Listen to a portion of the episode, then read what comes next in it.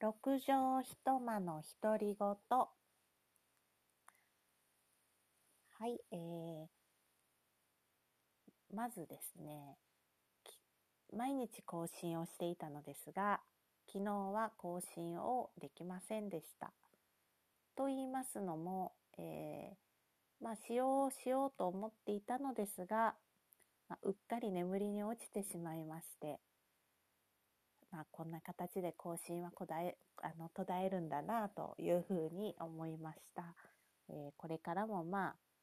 それほど気負わずにぼちぼちやっていきたいなと思います。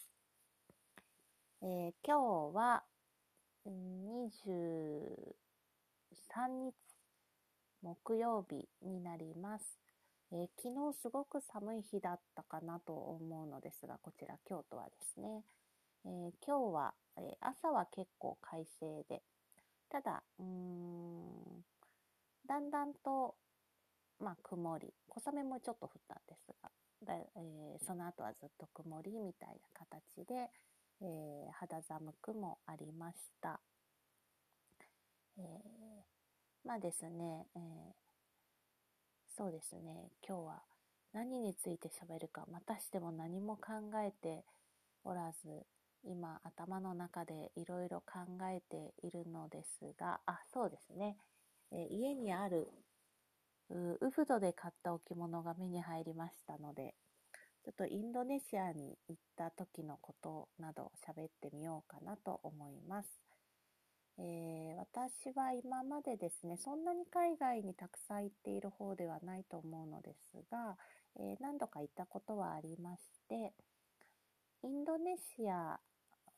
にもですね、えー、2度行ったことがあります。で、2度とも、え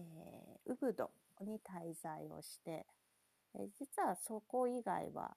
あと2つ3つ有名な都市はあったと思うんですが、えー、全然行かずにですね、もうウブド1本みたいな形で毎回行ってます。なんでかそんなあのはっきりした理由があるわけではないんですがあの、まあ、本なんかを読むとですねすごくこう緑が深く、えー、こう癒しの感じがですねまあ私好みというところです。で最初に行ったのは、うん、社会人になってどれぐらいの時かちょっと忘れましたがあのもちろん社会人になって、えー、休暇を取っていった。10日ぐらいだったと思います。えー、友人と2人でですね、えー、それはそのちょっとはっきりと覚えてないんですがもしかしたらそのウブドという土地だけじゃなくって予約したホテルがすごくあの惹かれたというのがあるかなと思います、えー、名前はもう忘れてしまったんですが、うん、コテージみたいな、あの、ものがたくさん立っているホテルでして、お値段もですね、比較的、あの、だいぶ安いと思うんですよね。えそういう、まあ、ホテルじゃないですね。ビビラ、うん、ビラだったと思います。で、えー、まあ、そこで提供される食べ物もすべて、その農園で取ったものみたいな形で一応確か歌われていたと思うんですがあの非常にこう自然派ナチュラルな感じで、えー、まあ、そうそういうところに行ってみたいなと思っていたので、えー、こうのんびりするためにですね行ってみました。多分往復でチケット代込みでも10万ぐらい ?20 万だったですかね。でもなんか10万ぐらいだった気もするんですが、すごいお得だった気はします。で、まあ、ホテルはですね、あの、まあ、そういうこう、コテージみたいなところで、まあ、素敵だったのですが、えー、ちょっと困ったなっていうのは、まあああいうところなので、こう、シャワーとか広いんですが、あの、すごい寒いんですよね。エアコンとかがない。まあ、なくても大丈夫だからないんだと思うんですが、すごく夜が寒かった記憶があってですね、でも寒くてもどうしようもないので、もう布団に入って寝るしかないみたいな。なんかそ、それを覚えてます。で、あとマッサージとかですね。あ、朝は、あいろんなアクティビティも用意されていて、えー、朝は瞑想、えー、日中ヨガ、マッサージですね。で、ホテルの人に連れて行ってもらって、街にまでこう、ウブドの街まで案内してもらって、買い物とか、すごく楽しかったです。で、まあ、なぜやっぱりウブド良かったかというと、その街のですね、買い物というか街歩きで、えー、物価は多分、うん、当時はかなり安かった気がするんですが、えー、確かウブド芸術の街、アートの街ともこう言われてまして、えー、街中にですね、こうお土産物屋さんとかいろいろありますが、すべてがなんかこうか、可愛らしいというか、アートな感じでですね、しかもこれがお手軽で、うーん、すごくこう、もう私のこう、ツボにはまるという形で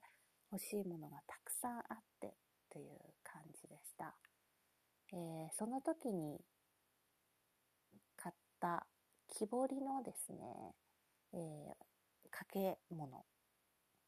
う、これが、あの、大のお気に入りで、多分3000円か5000円ぐらいで、えっ、ー、と、すごく立派なものがやってきてですね、あの、すごく大切なものになったのを覚えています。今でも私の部屋に、えー、かかってますね。あの、お花のものですが。で、えー、まあ街はですね、結構お花、えー、ウブド、インドネシア本島多分ヒンドゥー教だと思うんですが、まあ、そのヒンドゥーの神様なんていうのが、えー、至るところにこう像としてもあったり、で、儀式的なものでこうお花がですね、いろんなところに備えられていたりという、うん、なんかその日常の文化、宗教文化と、その街のアートな感じと、人のすごいこう、柔らかさみたいなところ、のんびりした感じなどもですね、えー、すごく私の好みでして、食べ物も美味しかったですし、えー、あ本当にこうウブドインドネシアというよりもウブドが好きになりまして。で、まあ、しばらく行く機会はなかったんですが何年前でしたかね？3年4年前ぐらいに再び今度はインドネシアにあの当時私ベリーダンスを習っておりましてそのベリーダンスのワークショップ、えー、海外の先生のワークショップが、えー、インドネシアにこう泊まり込みであるということであこれを機会に再びあの、まあ、それもウブドだったのですが行こうと思い、まあ、行きました。えーまあ、ワークショップの話は別として、えーまあ、空いている時間結構空き時間ありましたので、えー、ウブド町散策したんですが、うん、物価は多分ちょっと上がっていたような気はするんですが、マッサージは非常にあのリーズナブルでして、えー、ほぼ毎日やってもらってた記憶があります。で、また、あのー置物、もう自分の好みが何かというのも大体わかりますので、えー、絵と掛け軸、掛け軸じゃないな、絵と、まあ、あの、木彫りのかけるものを、えー、物色し、えー、またお気に入りのものをこう、リーズナブルに買って帰るということで、また買って帰りました。でもですね、そのうちの1個が自宅に持って帰り、こう、かけて早々に落ちて壊れるという浮き目にあってしまいですね。もう非常にショックだったんですが、飛行機の旅は耐えられたのにというところだったんですが、はい、すごくあの精巧な作りでですね、えー、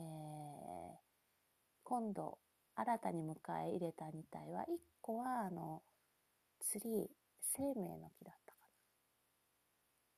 ツリーオブライフ。うん、生命の木、人生の木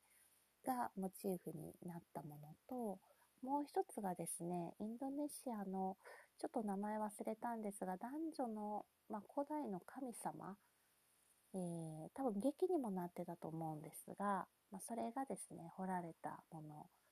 こちらの方はかなりあの精巧な作りで重たいものになります。これをインドネシアから、まあ、スーツに入れて持って帰ったというところです。えー、まあ、ウブドですね、また再びいつか行ってみたいなと思っているんですが、まあ、そのさっき出たマッサージの話でちょっとだいぶ驚いたことがあって、えー、私は日本でもマッサージ結構好きで行ってた方だと思うんですが、えー、まあ、ウブドで、えー、白ラードがあったかな。頭にこう、オイルを垂らしたりするメニューなんかも日本だと結構高いんですが向こうはもうフルパッケージでかなりお安くですね。これ今受けるしかないと思い、えー、たくさん受けたんですがある日毎回行ってるところ行ったらですね、えー、男性の方がですねあの受付をされてで私英語があまりよくわからなくって全てにイエスと言ってしまったらですねなんとその方がそのまま施術に入られて、後で聞くとどうも、あの、男性、自分でもいいかということだったらしいんですが、でもまあ、合にっては合に従いが、えー、まあ一応モットーであり、えー、男性のマッサージ師さんがいらっしゃるというのももちろん知っていましたし、えー、全くの未経験ということでもなかったので、あ、もうこれはとやるしかないと。思い、まあ多分大丈夫じゃなかろうかというので、まあ、リスクなんかもあるかもしれませんが、あの、受けたわけですが、えー、まあそういう事前に心配をしたようなリスクは全くなかったんですが、えー、すごくですね、痛くてですね、もう容赦ない男性の力でリンパをガリガリされてですね、で痛いから痛いとあの、もうちょっと、ゆるく、優しくしてほしいという英語も知らず、必死になって終わるのを待ったという、えー、そういうのをちょっと覚え、思い、覚えてます。はい。ですね。まあ、あの、すごくこう貴重な良い経験だったなと思います。はい。では、や、ちょっと今日長くなりましたが、以上で終わりたいと思います。ありがとうございました。